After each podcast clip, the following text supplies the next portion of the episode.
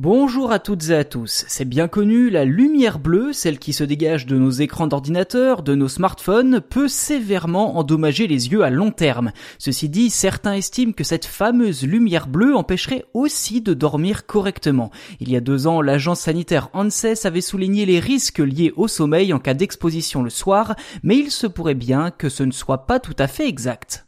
Avant tout, il faut savoir de quoi on parle. D'un point de vue médical, la mélanopsine est une protéine sensible à la lumière, notamment la bleue, qui s'active au fond de la rétine pour que l'on puisse rester éveillé. Alors en toute logique, utiliser les écrans dans le lit nous empêcherait de dormir. Et dans le même sens, désactiver la lumière bleue grâce au mode nuit devrait nous permettre de mieux dormir.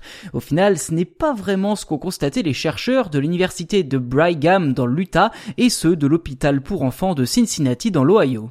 Dans une étude menée pendant 7 jours sur près de 170 patients, les chercheurs ont divisé les sujets en trois groupes. Le premier devait utiliser les smartphones sans mode nuit pendant une heure avant de dormir, le deuxième la même chose mais avec le mode nuit activé, et enfin le troisième ne pas utiliser de smartphone du tout. Les chercheurs ont ensuite analysé leur sommeil avec des bracelets connectés et le résultat était clair, il n'y avait aucune différence notable entre ces trois groupes.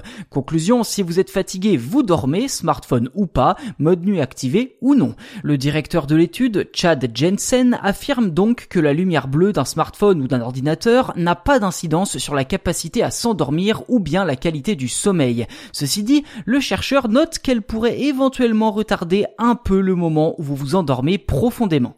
Si la lumière bleue ne semble pas être un frein au sommeil, les constructeurs en ont très vite fait un argument marketing pour vendre des produits dits respectueux de vos yeux.